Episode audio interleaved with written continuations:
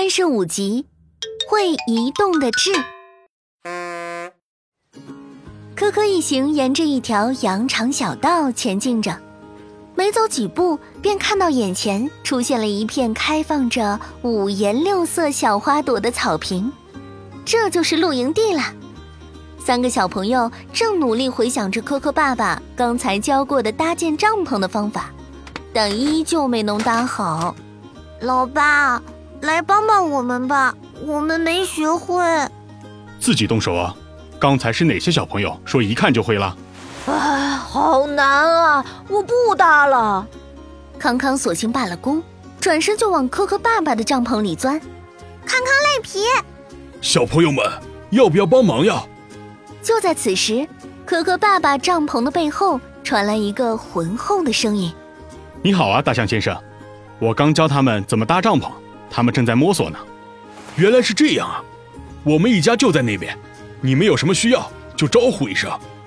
大象先生转过身，指向斜对面一顶硕大的帐篷。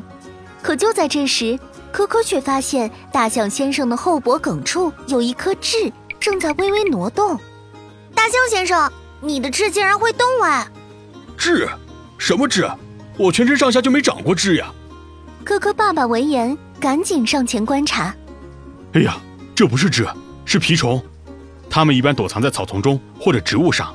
它们虽然没有毒性，但却会吸血，损伤我们的皮肤，传播鼠疫、脑炎这些严重的疾病。那那叔叔，快把蜱虫拿下来吧！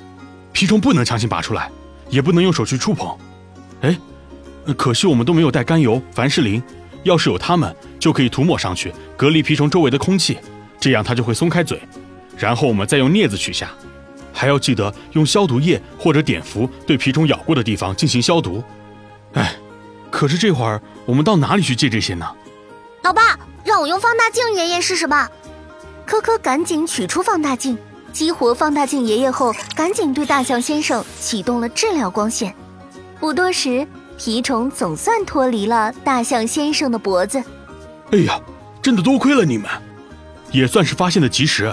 要是蜱虫钻进身体里，就只能去医院了。小朋友们，我们赶紧把长衣长裤翻出来穿上，减少暴露部位，不让蜱虫得逞。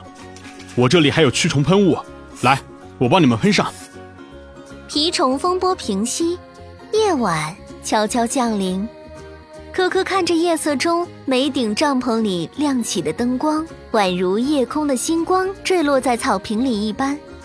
正看得出神，竟然发现。有光亮腾空移动起来。